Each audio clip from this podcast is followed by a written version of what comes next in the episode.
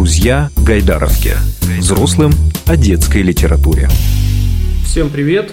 Сегодня в гостях Анастасия Строкина, российский детский писатель. Позволю себе такое уточнение. Прозаик, поэтесса, переводчик. По поводу уточнения обсудим. Здравствуйте. Здравствуйте, добрый вечер. Мы вот наконец встретились. Причем я хочу уточнить, встреча проходит в Москве. Анастасия приехала в Москву, я не знаю, ну, что-то привело, и говорит, давайте встретимся и запишем. Я только с удовольствием согласился, конечно же. Как вы прибыли сюда? На а самолете? Привел уже? меня сюда фестиваль «Белый июнь», который проходил в Архангельске, литературный, очень такое интересное знаковое событие для региона. И попутно я решил сюда заглянуть. Думаю, всегда же какие-то дела в Москве найдутся. Ну, это все самолетное передвижение? Э, ну, до Петербурга самолетом, потом поездом до Москвы, поездом до Архангельска и обратно на поезде. Я просто про аэрофобию хотел уточнить. Она все окончательно изжита. Вы знаете, нет, э, но а что делать? Надо своим страхом смотреть в глаза, в лицо. Хорошо. Э, попробуем посмотреть и другим тоже страхом. Я э, про себя сейчас говорю. Я не зря вот это вот уточнение сделал, что детская писательница Почему? Потому что не секрет ваше особое такое отношение к этой формулировке. Угу. Ну, просто я ее слышал неоднократно, и э, когда вы ее обсуждали с э, журналистами, когда вы про это высказывали, сейчас отношение поменялось как-то или нет? Все-таки есть такое, ну, скажем, не пренебрежение, а как это правильно даже сформулировать-то? Тут, мне кажется, что не скажешь, оно все равно будет с каким-то не очень, с не очень веселой коннотацией, не очень хорошей, поэтому а, давайте лучше я на вопрос отвечу без определения. А, ничего особо не поменялось в моем отношении к детской литературе, кроме того, что действительно какие-то, например, совсем резкие высказывания у меня были лет 10 назад, и за это время я вижу, как детская литература сделала невероятный шаг вперед, и сколько авторов появилось, и сколько новых книг замечательных сейчас мы имеем. Я имею в виду и русскую литературу, российскую, и зарубежную. И, конечно, детская литература уже вырастает вот из тех штанишек коротких, которые, которые она носила с советского периода.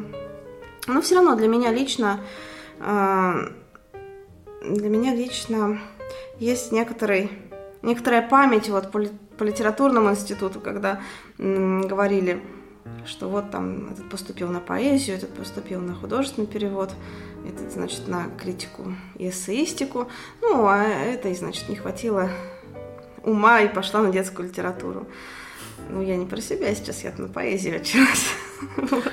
Да, это мы знаем. так что, ну, ну, это все, конечно, шутки. На самом деле, большой очень шаг сделала литература вместе с издательствами, с независимыми. Об этом тоже важно напоминать говорить, и я надеюсь, что они все-таки не, не исчезнут сейчас, несмотря на все кризисы, удорожание бумаг, ну, бумаги, цены на издание все же выросло очень сильно. Надеюсь, что это не, ну, не пошатнет. Вот то, что строили 20 лет, э, на самом деле огромное красивое здание детской литературы построили за это время. Хорошо. Я не перестаю удивляться, честно говоря, этой позиции, но это мое дело, и оставим это в стороне пока. А вернемся к э, вашему восприятию, в том числе э, литературы. Опять же, не секрет, что вы особенно относитесь э, к поэзии. Ну, то есть это такая сфера, которая, ну, по крайней мере, вот то, что вы публично рассказывали, ну, для вас это какая-то особенная сфера. Слышал, вы неоднократно в том числе говорили, что сами не пишете. Но это то, что происходило там год-два назад, может быть, да, или что-то поменялось? Вы э, это состояние сохранили сейчас или что-то пишете уже сами опять? Про стихи. Я очень люблю стихи, особенно чужие. Э, переводить их люблю. И даже иногда детские стихи люблю, хотя, конечно, в гораздо меньшей степени, потому что э, во многом вот то, что мне попадается такое прикладное творчество, там, научить ребенка читать, считать, там, цвета различать, потешки такие, ну, важные вещи, но как бы для меня это не сфера моих интересов, скажем так. А вообще поэзию люблю не то слово, обожаю даже, можно сказать. Э, сама пишу э, не так много, как, может быть, хотелось бы, хотя на самом деле Если и не пишется, значит и не хочется, правильно? Насильно же ничего не бывает. Э, но пишу все равно, продолжаю эту деятельность, не, не очень активно, так под, под настроение, когда действительно чувствую, что есть что-то, что хочется сказать, чем хочется поделиться, иначе это просто сотрясание воздуха. Но вся моя любовь э, к поэтическому слову, наверное, реализуется в переводах поэзии. Как могу, конечно, занимаюсь этим неблагодарным, странным э, занятием. Вы сейчас тоже переводите что-то из взрослой поэзии? Ну, знаете, да, взрослую поэзию это люблю очень. Хотя э, недавно вот вышел э, новый журнал, организовали пироскав взрослой литературы, и там вот мои переводы э, Хьюма, такого замечательного поэта, новатора во многом, который повлиял на российскую поэзию. Ну, кому интересно, можно это все найти. А по поводу детской литературы, вот сейчас мы пытаемся составлять номер иностранной литературы, который будет целиком посвящен детской литературе. И там, конечно, будут, хотелось бы, чтобы были стихи. Вот над этим работаю сейчас, так сказать. Еще раз подчеркну, что наш подкаст он про детскую литературу, но для взрослых. Аудитория ага, у нас взрослая. Ага. И, как мне думается, людям взрослым тоже необходимо как-то переключаться, какая-то отдушина нужна.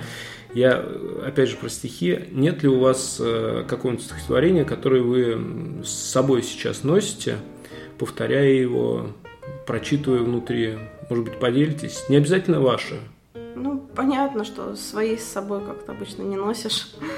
Не знаю, странно было бы ходить все время свое стихотворение накручивать.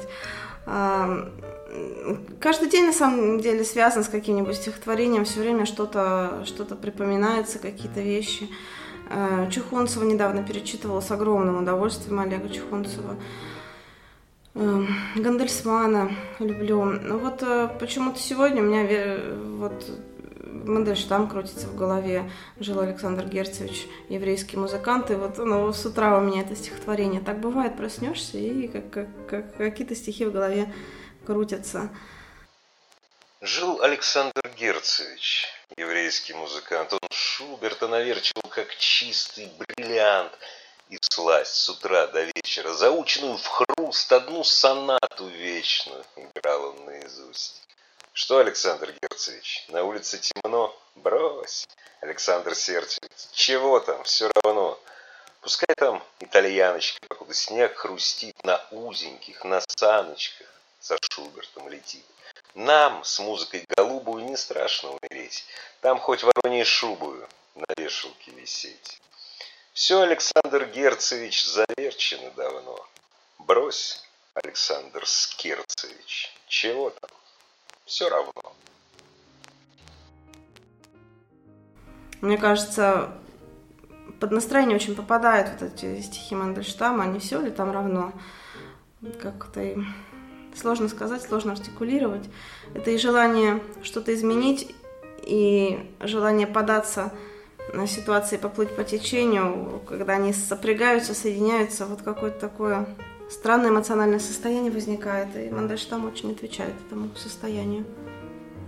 А по музыке, если по поводу ваших отношений с этой сферой? Я так понимаю, что есть какие-то профессиональные даже отношения. Ну вот э, книгу вы написали Чайковский «Торжество света».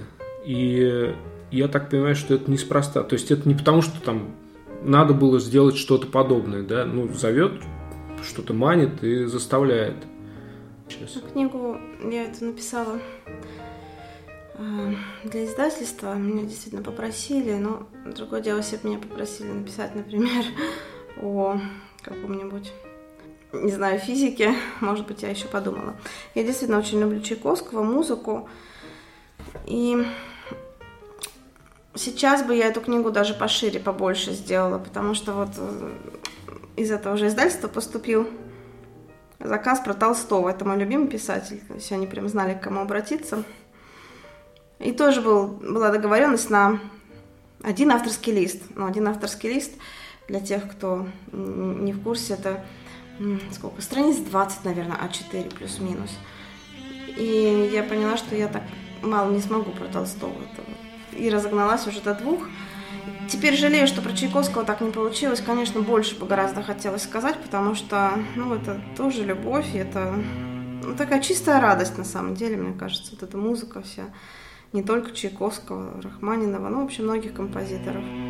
Я действительно ну, профессионально занималась недолго, правда, но был такой период в моей жизни по классу фортепиано в Санкт-Петербурге. Он даже думала поступать в консерваторию, но потом вы знаете, как Пастернак говорил, музыку как самое дорогое. Я вырвала сердце, вот примерно так же это было. Да. Ваше предложение очистить голову от шелухи, послушать Моцарта. Вот у нас Чайковский в подкасте уже фрагменты звучали. Uh-huh, uh-huh. А сейчас мы можем добавить вот тоже такого музыкального. Вот сегодня, что бы вы предложили прямо сейчас? Вы прямо сейчас Можете поставить концерт для виолончели Элгара. Очень красивая музыка, и она сразу захватит.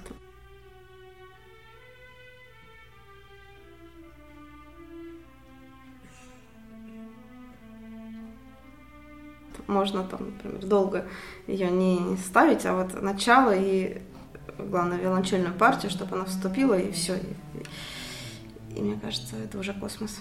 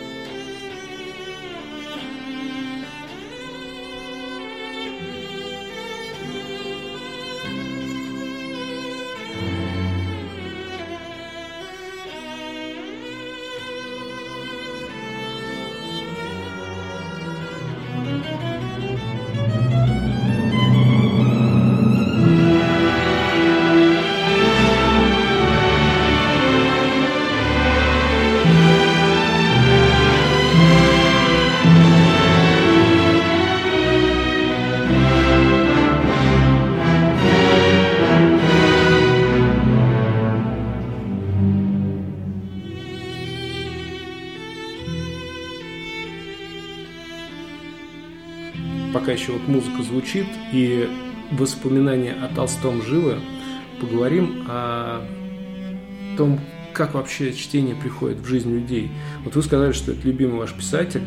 Его в школе, кстати, дают читать в том числе, да? Uh-huh, uh-huh. А у вас любовь с Толстым когда случилась? С детства.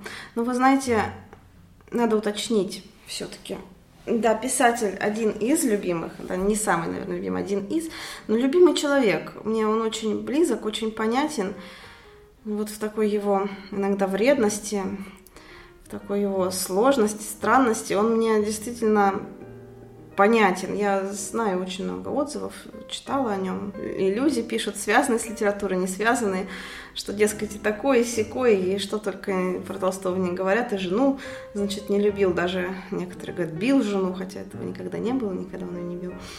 Ну, ну вот, не знаю, близок он мне просто, вы знаете, бывает так, что вот, по-человечески чувствую, понимаю, может быть, даже если бы встретились, то и хорошая беседа бы у нас сложилась. Вот такое ощущение на каком-то, ну, не знаю, поймите правильно, энергетическом уровне так, без эзотерики, но вот в каком-то таком контексте.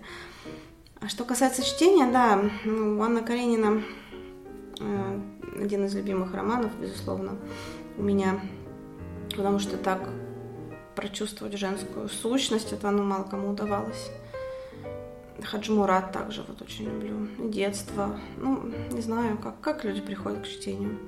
Когда с остальным, может быть, не складывается. Может, у кого-то друзей не было во дворе, да, а что делать, пойду, пойду почитаю.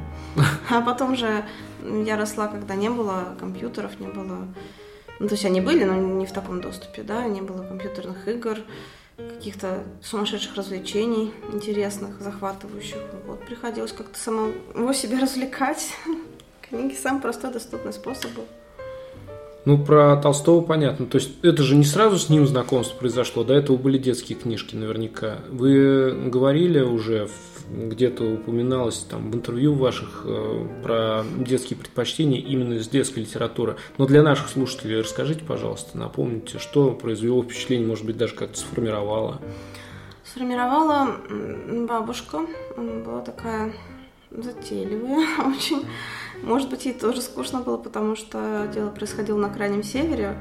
Никаких э, долгих прогулок, никаких э, выездов в театр, там еще что-то, ну, конкретно вот в той локации.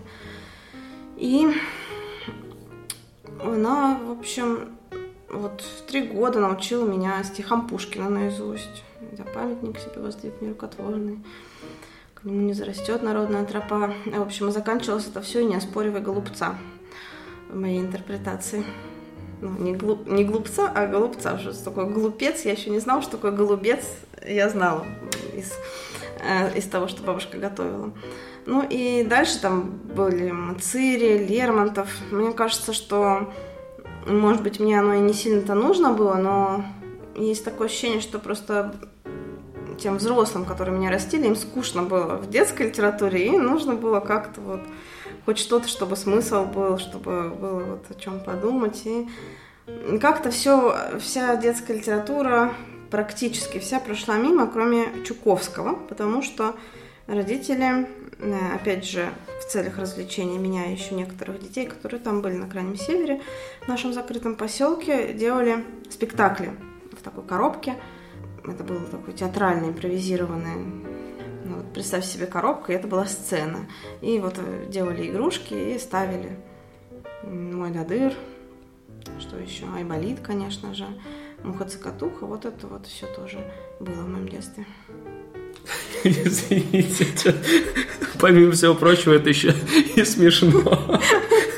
Ну, смешно, а что делать, да? Не, ну так это хорошо. Просто, с одной стороны, это как-то ужасает там голубцы и представление театральное на коробке. И все вот это вместе. И все это э, в рамках условий. Ну, я про Кольский полуостров э, не то чтобы знаю не понаслышке. Я бывал, конечно, там, но я там не жил никогда. Я представить даже боюсь, как это вот, ну, взрослеть там, я не знаю, просто расти, понимать, что ты вот человек, а рядом не так много ребят. Ну, еще, да, ладно бы Мурманск был, так это еще от Мурманска, там 200-300 километров, то есть это, да, такое интересное место.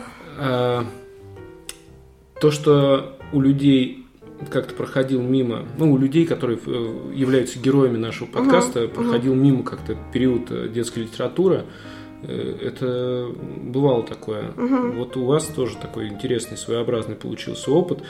Как считаете, это плохо, хорошо, сильно это важно, не важно? Ну, то есть, насколько присутствие именно детской литературы важно э, для ребенка, для человека, может быть, для современного ребенка? Коварный вопрос писателю, к автору, который для детей пишет, да? А почему нет? Слушайте, ну по себе могу сказать, мне сложно про всех говорить, я про, про себя скажу, что можно прожить без этого и без детской литературы. Но все равно должен быть какой-то контекст, должно быть, ну, чтобы пустота не образовывалась свято место пустошь не будет. Ну, допустим, нет детской литературы, ну, придут сейчас игры, придут еще что-то. Дай бог, чтобы что-то хорошее пришло, а может что-то и не очень хорошее прийти на место того, что могло, где могла бы быть детская литература в сознании ребенка. Ну, слушайте, можно, но все равно элемент сказки нужен, как же без него? Ведь веками же это все опробовано, да, что сказка нужна ребенку. Нет, я даже вот в каком смысле. Допустим, если брать э, ну, поколение тех, кому сейчас около 40, угу. даже хотя бы таких вот э, людей, ну, в их детстве можно было представить там тот же самый закрытый городок. У меня угу. вот есть товарищ, которому угу. чуть больше 40, и он мне сказал, что где-то еще ну, примерно около первого класса он Мгм. прочитал трех мушкетеров. Нам. Нормально зашло, все Мгм. хорошо, очень понравилось. И, конечно, после этого ему вот все Вот. остальное. Да. Я к- про это вспоминаю, я понимаю, что да, наверное. Я просто думаю о тех, кто сейчас растет. Мгм. Э, смотрю, допустим, на, на сына своего. Мгм. Я могу представить, что я ему подсовываю трех мушкетеров. Ну, сейчас, может быть, он как-то начнет с этим знакомиться. Фильм мы посмотрели Мгм. еще несколько лет назад. Ладно, бывает. Но так, чтобы сейчас ребенку предложить что-то неадаптированное, мне кажется, вот в этом смысле ну, современному ребенку тяжело. Тяжело втянуться, потому что очень много всего адаптированного. То, же самое касается игр, там, телефонов и так далее, тому подобное, и мультиков, и телевизора, ну, то есть всего. Да и для взрослых тоже много всего адаптированного. Да, Дело в том, что все разные дети. Кому-то э, кому-то зайдет, кому-то вообще нет. Я, например, в принципе не фанат трех мушкетеров ни в каком возрасте, да. Но зато я очень люблю Дон Кихот. Хотя, ну, что может быть скучнее, да, вот этого вот э, кирпича. Я с самого детства это люблю. Все, мне кажется, очень индивидуально. Каких-то таких рецептов нет. И если, допустим, человек ну, не читает, не любит, это вовсе не значит, что он э, глуп там или чем-то хуже. Ну, нет, конечно. Все исключительно индивидуально всегда. Я помню, у нас в школе был мальчик, абсолютный двоечник. Вот как может быть отличник абсолютный, так вот двоечник. Просто ну, так махровый, э, мало читающий, мало знающий, но при этом абсолютно гениальный шахматист. И он сейчас, по-моему, в Соединенных Штатах, там суперзвезда. То есть вот, видите, какие бывают разные очень судьбы. Хорошо, если есть чтение, если оно сопровождает человека. Это, это просто приятное занятие, приятное времяпрепровождение, мне кажется. Давайте об этом, о литературе я имею в виду. Теперь с другой стороны поговорим о вашей писательской работе. В 2007 вы закончили литературный институт, правильно? Угу. И в нашем подкасте, несмотря на то, что постоянно присутствуют авторы, я имею в виду не только иллюстраторы, переводчики, да, но и именно авторы, да, писатели, поэты, встретить э, человека с профильным образованием, ну, не так-то уж и просто. И я поэтому спрашиваю вас. Я помню, да, что вы учились э, не на детского писателя. Я в целом вас спрашиваю, как человек, который литературный институт закончил. Вы считаете писателю важно профильное образование? Вы знаете, мне столько уже за это прилетело, за этот вопрос. Можно сказать, я уже столько огребла. Ну, могу продолжить. Огребать мне, в общем, что, как говорится, Васька кушает, да ест. Ой, слушает, да ест. Да, я считаю, что нужно. Я в этом весьма одинока, на самом деле, потому что, ну, во-первых, я так говорю, наверное, потому что у меня это образование есть. Если бы у меня его не было, я бы, конечно, э, всю Ивановскую, ныне Забелина, да, улица, кричала бы, что все можно, не нужно никакого образования. Вот же был Достоевский, вот же был Толстой. Ничего они не учились, у Толстого вообще не было университетского образования. Все прекрасно. Но нет, я, вы знаете, я считаю, что писательство это такая же работа, как работа юриста, как работа врача, как работа педагога. Ну как вы можете себе представить, например, хирурга без образования? Вот если бы вы делали подкаст с врачами, я не представляю себе ситуацию, что к вам бы приходили люди без медицинского образования. Ну, с другой стороны, есть же стереотипы, что и психолог это не профессия. Нет, я в эту сферу не полезу, но ну, понимаю, о чем речь идет, потому что сейчас очень много, как и в писательстве, так и, наверное, фотодело, художники. Сейчас очень много курсов там разных, разной длительности, от двух недель там, до трех месяцев, которые тебе обещают э, сделать из тебя фотографа, фотохудожника, психолога. Но опять-таки, ну, есть психолог, есть психотерапевт. А все-таки таблетки выписывать может только человек с медицинским образованием, насколько я понимаю ситуацию. Ну, в общем, э, как бы психологи это бог с ними. А по что касается литературы, слушайте, ну желательно бы все-таки. Я нет, я уже не такой сноб, знаете, как была лет пять назад. Пять назад я была таким жутким снобом. Мне вообще казалось, что что ты бухгалтер и ты книги пишешь, ну Сейчас нет, я уже как бы, ну, возраст, наверное, берет свое. Становишься спокойнее. Ну, пишешь ты, ну, ради бога, пиши. Э, хорошо, если вот э, возраст взял свое, я сейчас, я не провоцирую, я просто хочу уточнить. Ну, вы же читаете своих коллег, да, вы, вы видите, что э, пишут. В том числе, ну, меня сейчас конкретно интересуют детские писатели. Не будем говорить про творчество тех, кто для взрослых пишет. Мне кажется, вот там еще веселей. Но это мое мнение, мы сейчас не веселей про... Веселей в каком смысле? Ну, веселей в том смысле, что трудно найти что-то, что не вызывало бы раздражение, например. Ну, там есть несколько авторов, как мне кажется, во взрослой литературе. Ну, может быть, несколько десятков авторов, да. Но порой трудно понять вообще, как эта книга вышла. В детской литературе, ну, по крайней мере, то, что мне попадалось, и я понимаю, что тут хотя бы какой-то есть, что ли, отбор.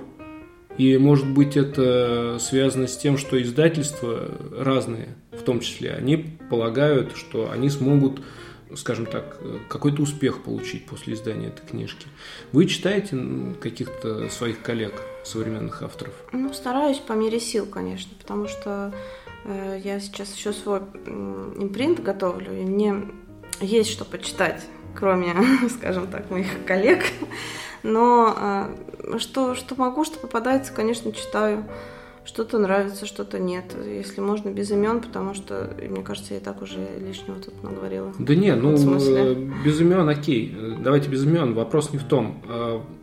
Вы же видите, что пишут ваши коллеги, есть там что-то стоящее, несмотря а. на образование? Есть, конечно, конечно, есть. И, понимаете, может быть смежное образование, может быть вот э, человек физик, да, и замечательный научпоп идет, и э, или человек учитель, и он чувствует э, психологию ребенка, и это все видно.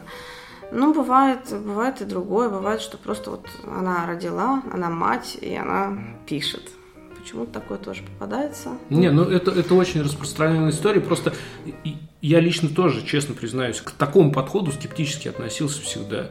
Ну, какая разница, вот мать я или не мать, ну, причем тут писатель, например, вот мне так думалось.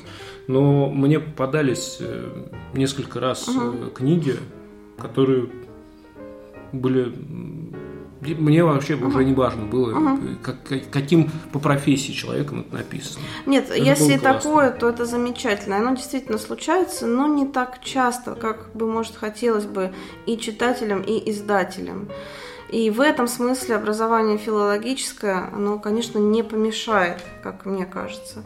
Хотя в литературном институте нам говорили, что были такие, кто говорил, что вот сейчас на вас повлияют, у вас пропадет самобытность, вы потеряете свой голос. Ну, может, и потеряли, насколько поступало 60, выпустилось 30, из них в литературе осталось там два человека с курса, например. Интересно, что Близков по этому поводу сказал, да? Да, да, да.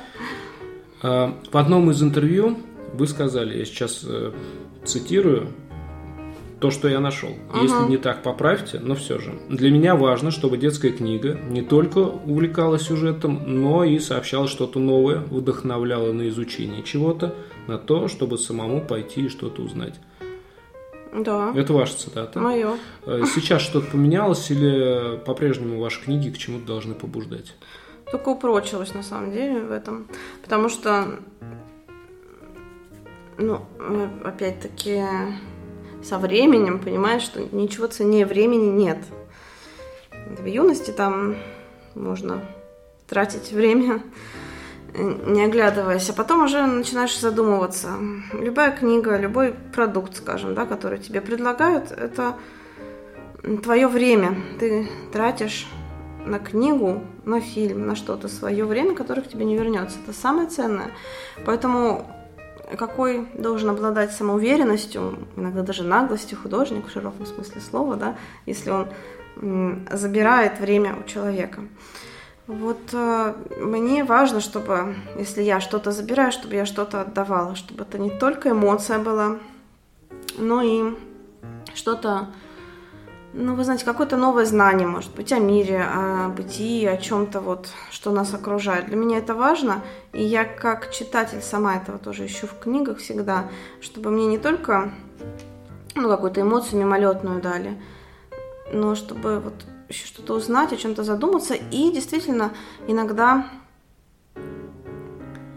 книга, ну или, не знаю, фильм, музыка побуждает к какому-то действию. Вот это самое ценное, что со мной, как с потребителем так, такого рода э, случается. Ну, например, что-то прочитал и захотел туда поехать. Или вот, ну, как-то было, что я послушала музыку виолончельную, и думаю, все, я пойду учиться на виолончели. Вот, ну, вот такого рода, вот что-то такое из этой серии.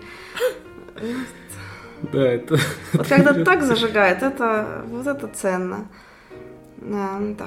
Просто, просто эмоция. Мне уже жалко свое время разменивать на просто эмоцию.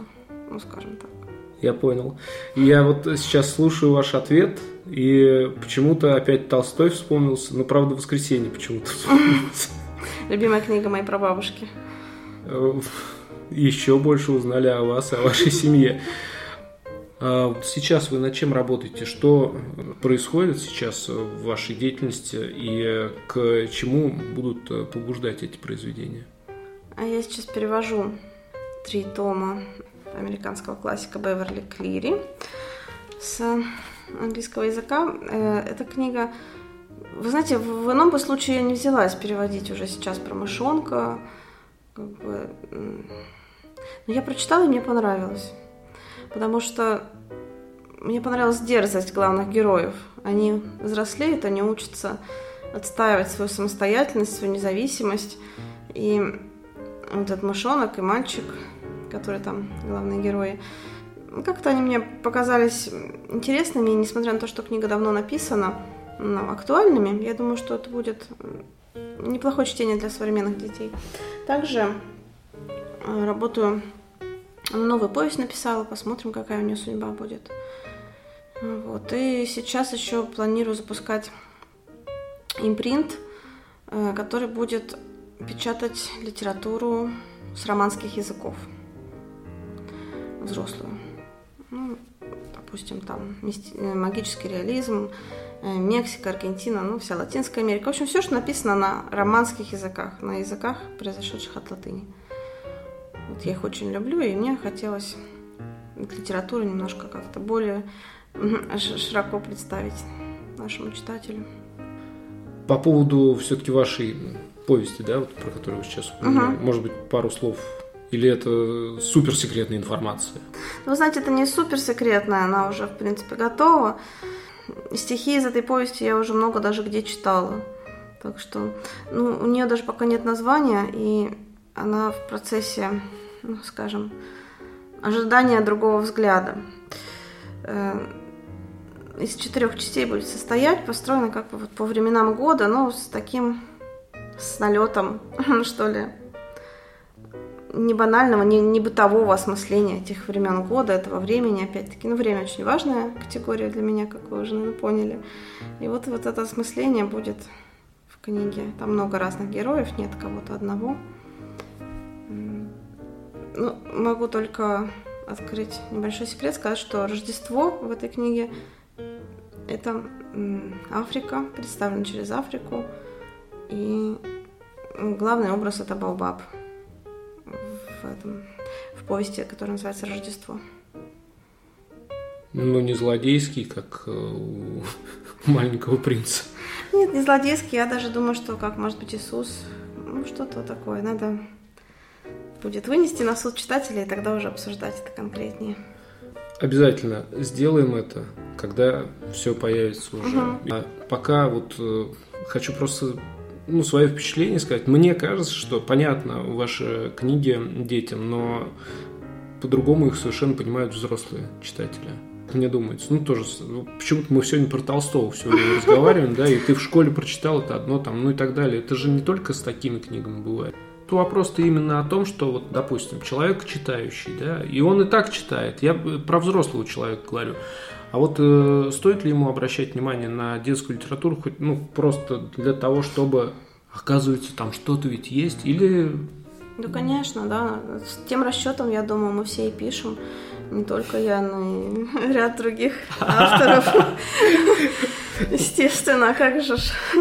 Ну, вы знаете, сейчас я, ну серьезно говорю, ну 10 лет назад еще не было э, в России такой замечательной детской литературы, которую не стыдно и взрослому читателю взять в руки, которую не стыдно переводить, показывать за границей. Понимаете, это тоже большая заслуга издательств независимых. И сейчас детская литература иногда на порядок выше того, что взрослые пишут для взрослых, скажем так. Действительно, и по образности, по языку, по, по средствам художественной выразительности, которые автор использует, зачастую книги для детей более богаты в этом, в этом смысле. А взрослому человеку, конечно же, хочется иногда оптику сменить, да, как-то отдышаться, ну, что-то что другое почувствовать по-иному мир. Конечно, детская литература в этом смысле ему поможет, и очень много образцов такого рода литературы есть для людей, которые устали и хотят ну, знаете, как такое воображаемое море вот этих книг. А мне понравилась формулировка про отдышаться. Я вот э, ее, если позволите, буду использовать периодически. Напоследок хотел еще вас э, попросить э, порекомендовать именно из вашего творчества, именно из ваших книг для детей, для тех наших читателей, которые может быть, только начинают знакомиться с вашими книжками. Может быть, есть какие-то рекомендации? В каком порядке посоветуете действовать? Самая короткая – это «Девятая жизнь кота Нельсона». Займет 30 минут, наверное. Самая старичок – это «Кит плывет на север». Но я бы посоветовала новую редакцию. Я ее там значительно преобразовала, этот текст. Он отличается от первоначальной редакции. Эм, в коралловой такой обложке. Кит плывет на север. скоро вроде бы мультфильм хотят делать по этой книге, поэтому посоветовала бы ее. Ну и я бы еще порекомендовала книгу «Совиный волк», потому что это книга о моем детстве, и это такой доверительный разговор с читателем, как будто мы сидим рядом, и, может быть, я держу за руку читателя и рассказываю ему что-то о о севере, о крайнем севере, о животных, о птицах, о жабах, ну, обо всем, что так волнует, когда тебе 6 лет. Да, и знакомишь при этом читателя со своим вымышленным другом. Ну, так просто, мне кажется, не познакомишь, да, кого-то. Ну да, ну конечно. Нет, э, знаете, как говорил тот же Лев Николаевич, ну уж мы его сегодня поминаем, я не знаю, может быть, он недоволен этим, скажет, что вы меня старика в покое не оставляйте. Он говорил, наша главная беда в том, что нам всегда некогда. Ну, я это не точно цитат, но идея такая. Нам всегда некогда. И это действительно большая беда. Нам некогда. Некогда обнять друг друга, некогда просто посидеть, помолчать, о чем-то подумать, помечтать. Спросить просто, как у тебя дела.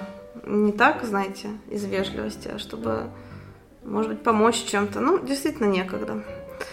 И мои тексты, они пытаются, ну, не то чтобы сражаться, как Дон Кихот, ну, как-то взаимодействовать с этим некогда и немножко его на лопатки класть по мере своих сил, чтобы находилось время для, для чего-то, что кажется не таким важным в наших суетных днях и буднях.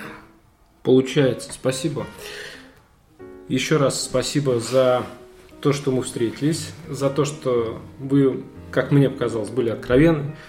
Анастасия Строкина, писатель, прозаик, поэтесса, переводчик. Спасибо большое. Спасибо вам. А слушателям я предлагаю найти время и отдышаться. До скорого. Друзья Гайдаровки.